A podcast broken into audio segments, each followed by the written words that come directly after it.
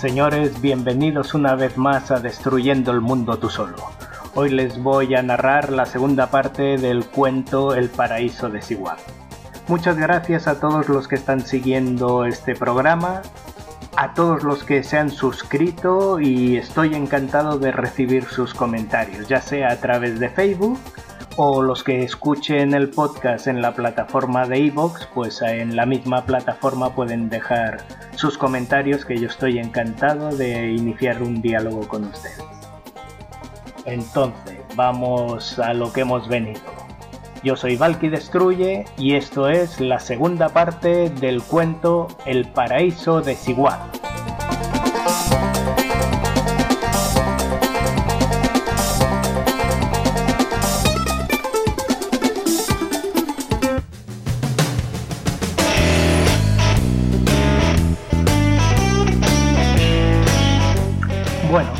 El día anterior dejamos eh, la historia en el momento en que el anciano que había creado ese paraíso deja el valle y a sus habitantes ya enteramente a su suerte. Él ya deja de ser el proveedor gratuito, les deja todo montado y se va. A pesar de ello, todos son ricos, todos son millonarios. O sea que la preocupación no es muy alta, aunque se dan cuenta de que su, riqueza, ahora que tienen gastos, su riqueza irá disminuyendo. Pero para el nivel de gastos que tienen, realmente tienen una riqueza que les da para vivir dos vidas. Así que no es gran problema. Todo y eso empiezan a haber unos cambios. Ya hablamos de Juan, Juan decidió finalmente, aunque había comprado para crear ganadería, había comprado para tener gallinas, conejos, para, para sembrar todo su, su campo, al darse cuenta que nadie quería trabajar con él, tuvo que abandonar parte del proyecto, pero decidió que, que quería dedicarse a la agricultura y empezó él solo a trabajar en el campo. Eh, se empezó a sacar cosecha, cubrían sus gastos alimentarios, también con sus gallinas, con sus conejos, iban cubriendo, también sacaban algo de leche de su par de vacas. Y como tenían un excedente empezaron a venderlo. Empezaron a venderlo y como los precios que ofrecían eran algo más bajos que los precios que que traían de fuera porque realmente el transporte era muy caro, pues la gente les empezó a, comprar. Bueno, no les iba mal. No lo necesitaban, pero no les iba mal. Incluso ellos tenían un hijo. Y su hijo, después de la escuela, los días de fiesta, le gustaba irse con su padre, con Juan, al campo y le ayudaba, trabajaba con él. Por otro lado, Eloy eh, también, también estaba plantando, aunque él plantaba solo para, para su propia comida. Él no estaba, no estaba interesado en vender, no quería trabajar tanto. A pesar de ello, como él también había comprado unas gallinas y unos conejos, le pareció que eso podía ser buen negocio. Incluso el tema de cuidar las gallinas, los conejos, le gustó. Así que se dedicó, incluso habló con Juan, y le propuso comprarle las gallinas y los conejos que él tenía y comprar más y poder crear en su bosque una buena plantación de gallinas y conejos. Y así lo hizo. Empezó a tener huevos para vender, pollos para vender, conejos para vender, se dedicaba a la carne. Entonces le ocurrió lo mismo que ocurrió con Juan con los precios. Vender sus productos los podía vender un poco más baratos que, el precio que traían eh, cuando alguien los compraba fuera. Así que la gente empezó a comprarle todos estos productos a él. Un día, mientras Juan estaba en su trabajo en el campo, apareció Carlos por allí. Carlos que le había dicho que él que él no iba a trabajar eh, en sus campos, pero que él también podía iniciar el negocio. Aquel que le cayó tan mal a Juan. Pues esta vez venía con una propuesta. Carlos también se había dado cuenta de que ese futuro de ir gastando su fortuna no era un buen futuro. Sabía que no le iba a afectar, porque tenía para toda su vida, pero no quería dejarle ese futuro a sus hijos, así que se presentó en el campo de Juan y le hizo una propuesta. Le dijo que le compraba sus cerdos y sus sus vacas y que él se dedicaría a ese tipo de ganado. Juan le pareció bien. Él no podía estar con esos animales, así que se los vendió y Carlos en sus terrenos empezó a criar tanto los cerdos como como las vacas. Tenía, producía leche, producía carne de ternera, producía carne de cerdo y se enfrascó en ese negocio. También le fue bien porque los precios que podía ofrecer eran algo más baratos que los precios de, de importación. Bueno, finalmente Octavio, que ya había acabado su tienda, se les presentó y fue visitándolos a los tres y los convenció para que le vendieran sus productos a él y él centralizar todas las ventas desde, desde su tienda.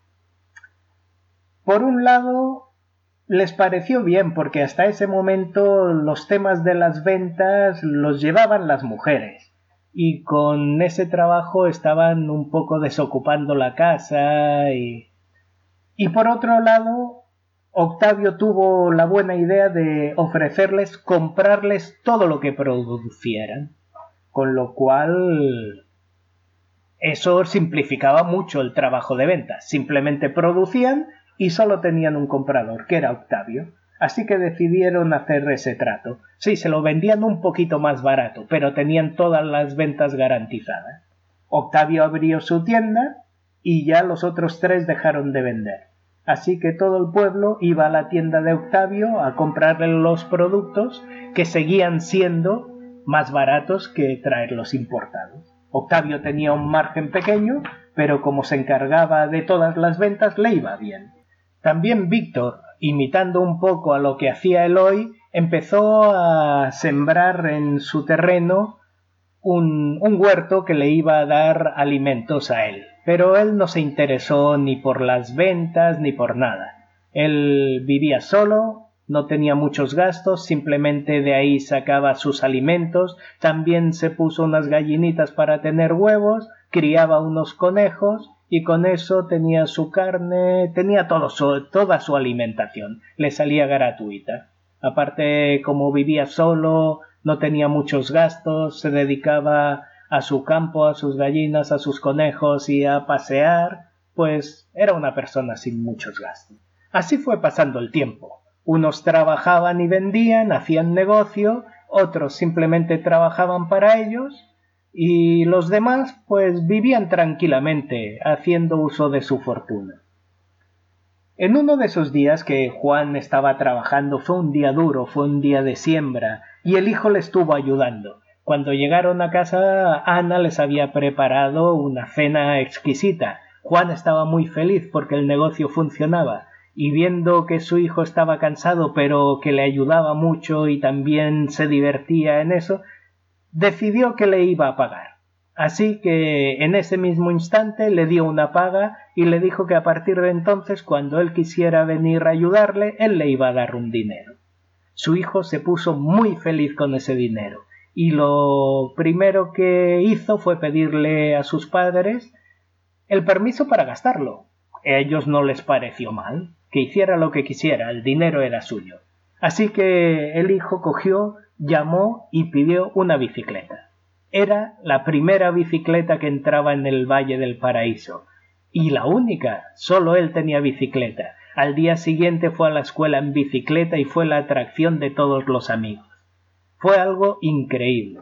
Todos deseaban darse una vuelta en la bicicleta, se convirtió en la estrella. Pero por supuesto, todos los niños al volver a casa empezaron a contar lo de la bicicleta y los deseos de tener una bicicleta. Y bueno, pues los padres no podían ser menos y también les compraron bicicletas a sus hijos. El hijo de Juan seguía trabajando y Juan le seguía dando dinero, así que él tranquilamente seguía comprándose cosas. Después empezó a comprarse calzado deportivo, de moda, compraba su propia música, compraba juguetes, compraba ropa, lo que le apetecía, Incluso un tiempo estuvo ahorrando y acabó comprándose una moto. Lógicamente, todo esto que iba presentando el hijo de Juan provocaba la envidia en sus compañeros que corrían a casa a que sus padres les hicieran las mismas compras o mejores. Ellos también querían ser las estrellas del colegio. Claro, cuando el hijo apareció con la moto, eso ya empezaba a convertirse en un gasto excesivo y ya los hijos no querían la moto que tenía el hijo de Juan, querían motos mejores. Y allí empezó el problema. Algunos padres accedieron, pero otros empezaron a negar, empezaron a decir que eso era mucho gasto, que el hijo de Juan trabajaba, pero que ellos tenían que dedicarse a estudiar, que, que además Juan también tenía su negocio, en cambio ellos vivían de la renta que les había dejado el anciano, no podían gastar tanto y se negaron a tanto gasto. Eso provocó la, frustración de, de sus hijos. Algunos sí que consiguieron las motos, algunos hasta consiguieron motos mejores, pero muchos se quedaron sin la moto y a partir de entonces sin otras cosas con las que aparecía el hijo de Juan pero algunos de los muchachos decidieron no conformarse con la negativa de sus padres. Y uno de ellos una buena mañana se presentó en el campo de Juan y le preguntó Señor Juan, usted antes andaba buscando trabajadores para sus campos. Sí, claro que sí, pero nadie quiso trabajar conmigo. En realidad solo trabaja mi hijo conmigo. Señor Juan, ¿usted tendría trabajo para mí? Claro, aquí hay muchísimo trabajo para ti y para más. ¿Y, usted me pagaría como le paga a su hijo? Pero por supuesto, yo siempre estuve dispuesto a, a ofrecer un buen salario a todo el que trabajara conmigo. Señor Juan, yo quiero trabajar con usted. Muy bien, pues ya si quieres, búscate ropa y a partir de mañana vienes que yo te enseño cómo es el trabajo y tienes que trabajar todos los días. Durante la semana tendrás un par de días de fiesta. Dejaremos que trabajemos cinco días a la semana y después habrá dos días de fiesta.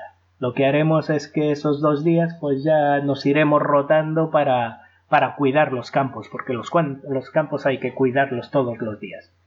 Ah, señor Juan, qué alegría. Pues el mañana ya estoy aquí muy temprano para empezar a trabajar. Perfecto, te espero. Y así empezó. El muchacho empezó a trabajar, empezó a cobrar su dinero y empezó a darse los gastos. Al principio no gastaba mucho, seguía siendo Juan, el hijo de Juan, la atracción de, de los jóvenes. Pero no gastaba mucho porque estaba ahorrando, estaba ahorrando para esa moto que no le habían pagado los padres. Finalmente la compró y ya pudo ir con los otros muchachos que tenían moto lo que ocurrió es que los muchachos que no tenían moto vieron que ese era el camino, así que se presentaron varios a visitar a Juan y Juan otra vez les dijo que sí, que tenía trabajo para ellos. Finalmente Juan consiguió que su campo estuviera bien atendido. Incluso vio que le faltaba trabajo, o sea, que no podía darle trabajo a tantos muchachos. Pero no, no se conformó con eso. Juan fue a buscar, habló con los vecinos y consiguió que otro vecino le, le alquilara su campo. Llegaron a un acuerdo y le alquiló su campo para poder sembrar ahí, con lo cual pudo contratar a más muchachos y empezar una nueva plantación. Una nueva plantación que no solo servía para cubrir los productos que le demandaban y que no tenía suficiente espacio para cubrir, sino para crear y ofrecer nuevos productos. A Juan le estaba yendo muy bien. Los muchachos estaban felices porque tenían su dinero y no solo eso, sino que pronto esos muchachos quisieron también consumir sus propios productos. Ya no se conformaban con lo que con lo que les ofrecía la mamá, sino que también querían comprar sus propias cosas. De ahí pasó a que más muchachos quisieron trabajar con Juan y a Juan le tocó buscar un tercer campo. Así lo hizo, así pudo contratar a esos muchachos y pudo aumentar su negocio. A Juan le estaba yendo tan bien que ya ni siquiera estaba trabajando en el campo, simplemente los controlaba. Bueno, Juan, una vez que pedía semillas para sus campos, pedía fertilizantes, pedía productos, habló con uno de los de las personas que les traía el producto. Le dijo, oiga, ustedes, eh, ¿cómo es que el transporte es tan caro? Y el hombre le contó, mire, lo que ocurre es que esto viene desde muy lejos. Y el problema está en que nosotros traemos las cosas y cobramos por traer las cosas, pero después tenemos que regresar. Y ahí no ganamos nada porque desde aquí no sale nada. Es decir, en el cobro del transporte tenemos que cobrar la traída y la vuelta, por eso el transporte es tan caro. Ah, claro, lo entiendo. Oiga, le ofrezco un negocio. Si yo le diera productos para que usted se llevara de aquí y vendiera, eh, usted, como ya ha cobrado el transporte de vuelta, usted podría darme un buen precio para volverse cargado y ganarse algo más. Oiga, el trato que me está ofreciendo me parece muy bueno. Sí, sí, yo podría darle un precio bien rebajado para que usted pudiera vender sus productos en el exterior. Perfecto. Voy a estudiar este nuevo negocio y ya hablaremos. Juan se dio cuenta de que ahí su negocio podía crecer mucho, pero se también era consciente de que él no llegaría a llenar los vehículos eh, que traían por el mar sus productos, con lo cual el precio que les ofrecerían de transporte no sería tan bueno. Así que fue a contarles su idea a Eloy, el que criaba las gallinas y los conejos, y, y a Carlos, que era el que cuidaba, el que criaba cerdos y vacas. Entonces a los tres les interesó el negocio y vieron que podían crecer. Había todavía muchos muchachos que querían trabajar, así que por mano de obra no era problema. Simplemente lo que tenían que hacer era modernizar sus instalaciones todos empezaron a comprar productos para mejorar sus instalaciones. Juan compró tractor, eh, Carlos compró ordeñadoras automáticas, Eloy hizo construir unos, unos galpones en los que tenía los conejos y las gallinas. Bueno, fue mecanizando todo. Su producción se volvió mucho más eficiente y necesitaban incluso menos gente, pero como estaban creciendo lo que estaban haciendo era enseñar a los muchachos a, a utilizar los nuevos métodos, con lo cual producían lo mismo sin necesidad de, de más mano de obra, con lo cual la productividad mejoraba mucho, estaban muy felices y no tenían el problema, el problema de falta de mano de obra porque la productividad les producía eso. Lo que sí que se habían quedado eran cortos en terrenos. Así que fueron a hablar con los vecinos para que les alquilaran más, más terrenos. En esto, antes de que pudieran hablar con los vecinos, llegó el primer aniversario desde que el anciano los había abandonado. Y tanto Juan, Eloy, Carlos, hablando con sus mujeres, pensaron en hacer una fiesta, en hacer una celebración, incluso pensaron en estandarizar esa fiesta, que ese día se cumpliera el primer año en que ellos ya fueron libres e independientes para dirigir su vida. Prepararon la fiesta, compraron trajes nuevos, compraron, se hicieron con mucha comida, hicieron para hacer grandes asados, para hacer comidas especiales, incluso compraron bebida, compraron equipos de música para hacer fiesta, para bailar, compraron incluso fuegos artificiales. Y aquello fue todo un espectáculo, las tres familias celebrando por todo lo alto aquel primer año. Muy bien, así quedó, fue al día siguiente un día de descanso, y al tercer día salieron a buscar más campos. Lo que ocurrió es que los vecinos en realidad habían empezado a tener algo de envidia y empezaban a mirarlos mal. Empezaban a verlos como una gente que mostraba sus, eh, sus logros y que los hacía ver a ellos como gente inferior.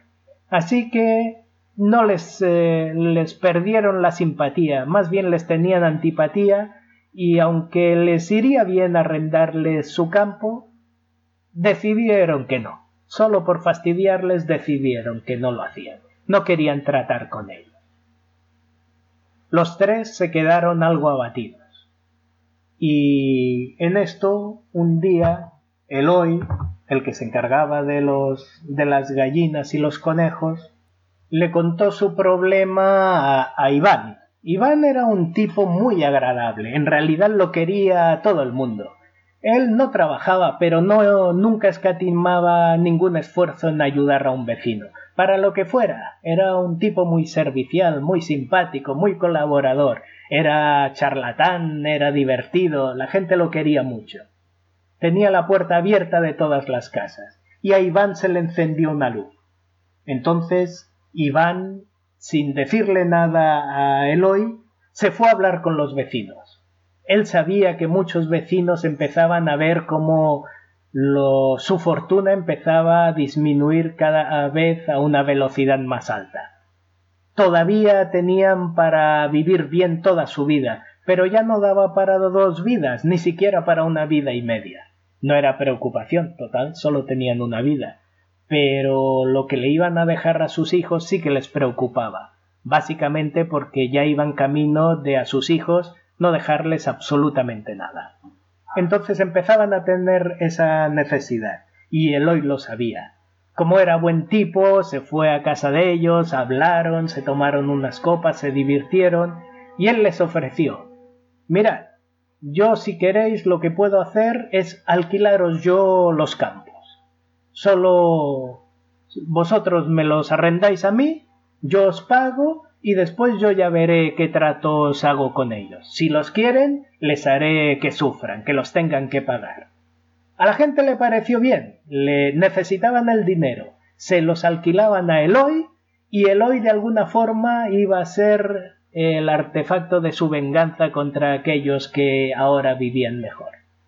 Así que todos firmaron contratos con Eloy. Eloy alquiló todos los campos.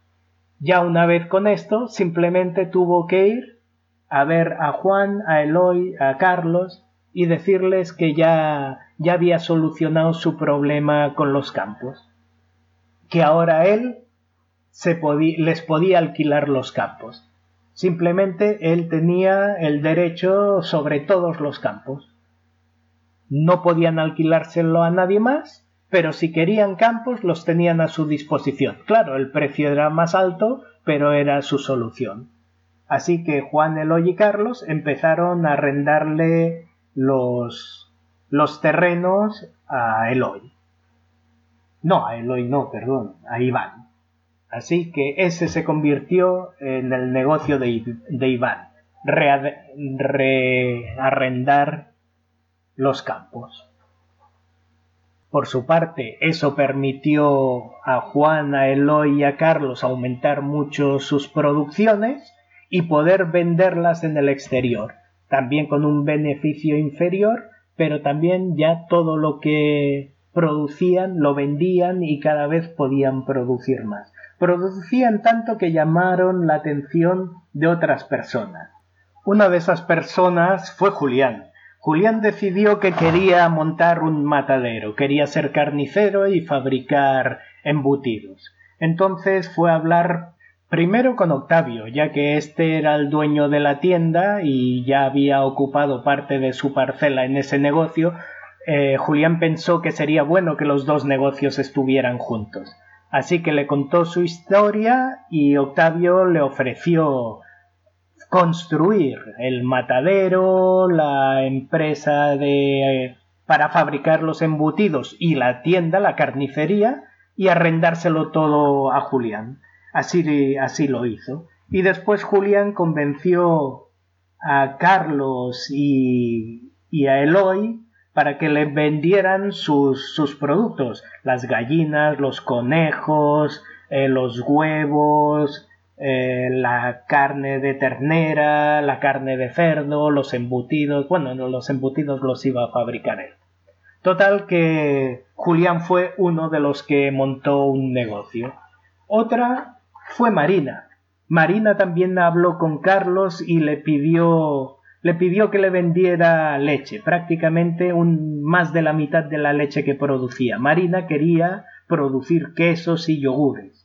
También Marina habló con Octavio para que también le construyera una tienda y un espacio para poder fabricar sus productos y venderlos allí mismo.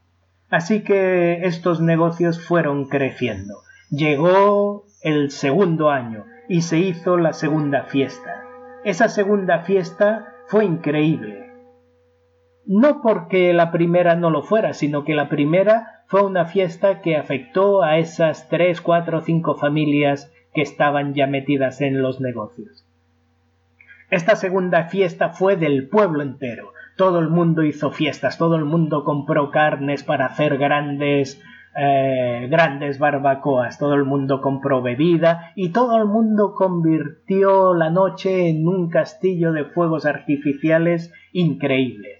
Realmente nadie quería ser menos en un día de fiestas y todos, tuvieran ingresos, tuvieran negocio no lo tuvieran, todos quisieron tener la fiesta más grande del pueblo. Así que fue una noche increíble de alegría y de gasto. Y así fue pasando el tiempo. Cada vez había más gastos, cada vez eh, se producían más cosas distintas, los gastos aumentaban y las fortunas disminuían. La verdad es que había gente que ya ni siquiera cobrando el alquiler que les pagaba les pagaba Iván de sus campos, ya veían que sus fortunas no les llegaban ni a ellos. Entonces hubo uno, Ernesto, que fue a hablar con, con Iván y le dijo, oye Iván, mira, tengo un problema. La verdad es que necesito más dinero porque si no, no me va a llegar ni para la vejez. Y quiero estar tranquilo y tener una buena vejez. Eh, te ofrezco una cosa. No te voy a alquilar ya más mi campo. Lo que voy a hacer es, si tú quieres, te lo vendo. Bueno, Iván aceptó aceptó y compró el campo, aunque le costó mucho dinero, pero lo compró. Pensó que era buen negocio porque a partir de entonces ya era un campo que podía seguir teniendo, teniendo arrendado y en cambio él ya no pagaba arriendo por eso, era suyo, así que se lo ganaba todo. Perfecto. Después se le presentaron más. Sabiendo otras personas que Ernesto había hecho ese negocio y había Solucionado así el resto de su vida, se le presentaron otros, Julio, Francisco, María.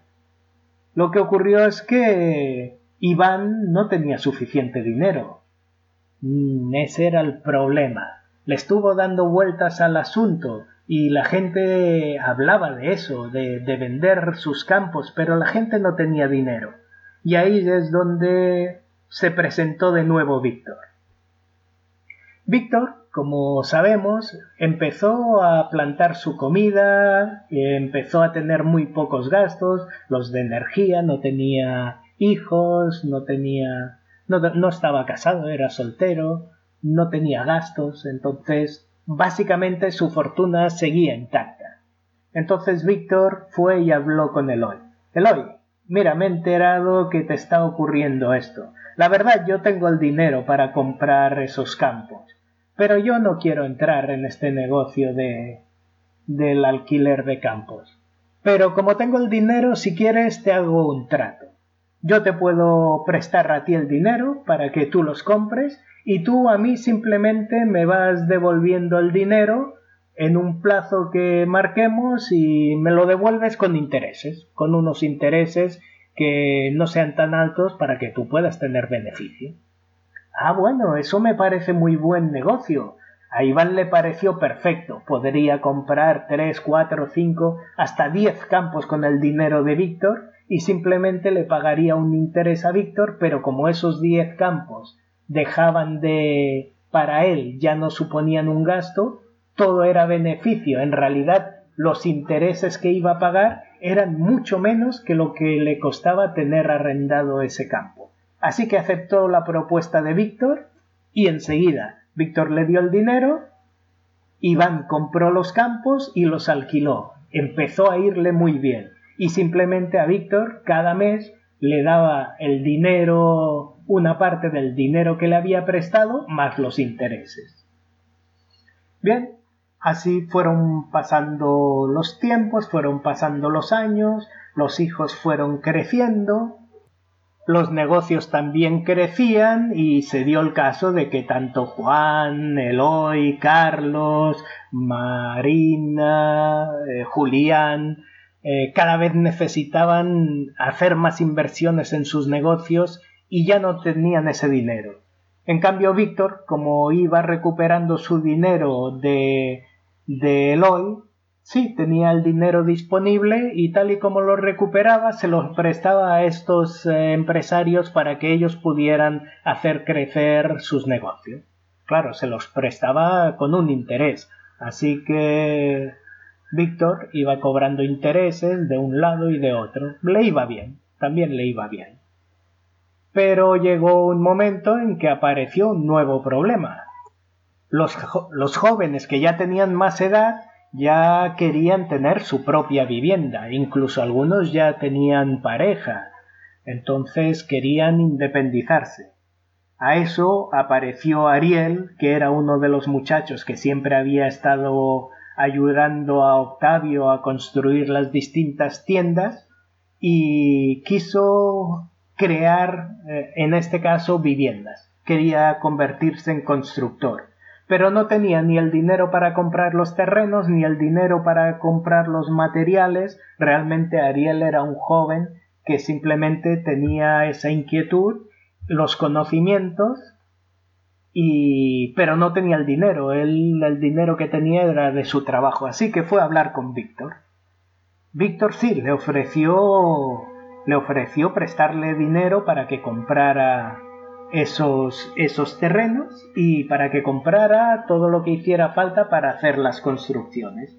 Ariel no tenía dinero, pero Víctor le dijo que no se preocupara, que simplemente hiciera las construcciones y que cada vez que vendiera una le pagara una parte del valor de la venta.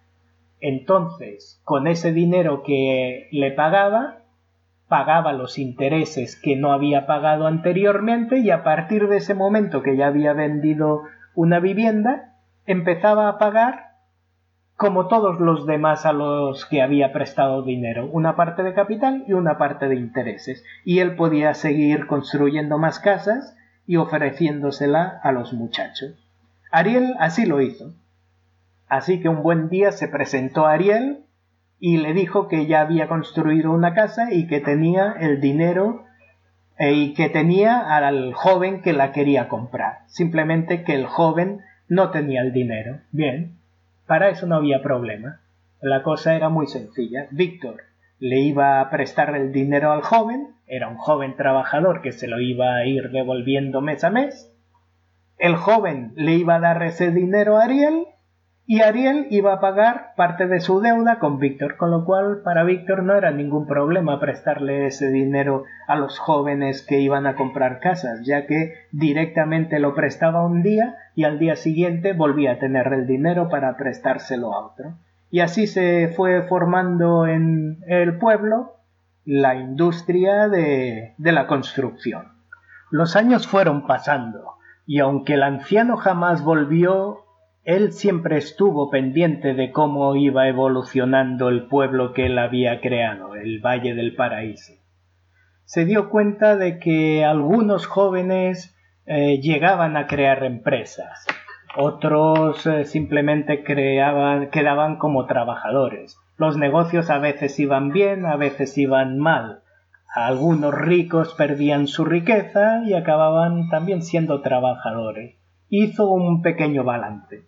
Se encontró con que negocios como el de Juan, como el de Eloy, Marina, Carlos, Julio, era gente que ganaba bien, ganaba un buen dinero, mantenían su fortuna, incluso la podían acrecentar algo. Claro, todo ello con un trabajo duro. Había otros como Octavio, como Ariel, el que se dedicó a la construcción, que también ganaban buen dinero. Su trabajo era más suave, la verdad es que ellos tenían trabajadores. Mm, pero tenían muchas preocupaciones. Económicamente siempre tenían que vigilar stocks, tenían que vigilar gastos y tenían que vigilar los pagos de intereses que le hacían a Víctor. Iván, Iván también vivía muy bien. Él realmente vivía sin ninguna preocupación, ya que Iván no hacía nada, simplemente se dedicaba a cobrar sus arriendos pero la verdad es que era un tipo mal visto. Nadie lo quería en el pueblo. Lo trataban como lo que era, un especulador. En cuanto a los jóvenes, los jóvenes la mayoría eran trabajadores. Trabajaban y consumían y cada vez tenían que trabajar más porque los gastos aumentaban, cada vez había más consumo. También hubo aquellos que se vieron obligados a vender sus terrenos que finalmente, ya en sus años de madurez, vieron que necesitaban al menos trabajar un poco porque ya su fortuna no iba a llegarles ni siquiera al fin de sus días. Así que acabaron convirtiéndose en trabajadores, en obreros de este sistema. Víctor, Víctor vivía muy bien. No mostraba ninguna riqueza, él siempre fue austero. La verdad es que todos lo necesitaban pero cuando alguien acudía a Víctor, Víctor estaba ahí. Entonces, como siempre respondía, no solo lo necesitaban, sino que además lo querían. Poco a poco la verdad es que Víctor se estaba quedando con todo. Y eso, eso es eh, como quedó ese paraíso. Y, no era, eso era realmente solo el principio. En el futuro eso iría más, habrían más negocios, se crearían nuevos, eh, nuevos gastos, pero la tendencia ya iba a ser siempre la misma. Más gente más trabajando, más trabajadores, el número, el número de ricos siempre iba a ser bajo y siempre habría una pequeña élite oculta y dominándolo todo a través de la economía. Así es como acabó aquel paraíso, aquel valle del paraíso, acabó convertido en lo que es hoy, un paraíso desigual. Muy bien, señoras, señores, espero que les haya gustado el relato. Yo creo que el próximo día podemos hablar un poquito sobre él. Y por ahora, aquí me despido, les agradezco otra vez su atención le agradezco mucho a todos los que se quieran suscribir al canal y a todos los que me siguen. Yo soy Valky Destruye, esto ha sido Destruyendo el Mundo tú solo y les deseo un muy feliz día y una feliz destrucción. Hasta pronto.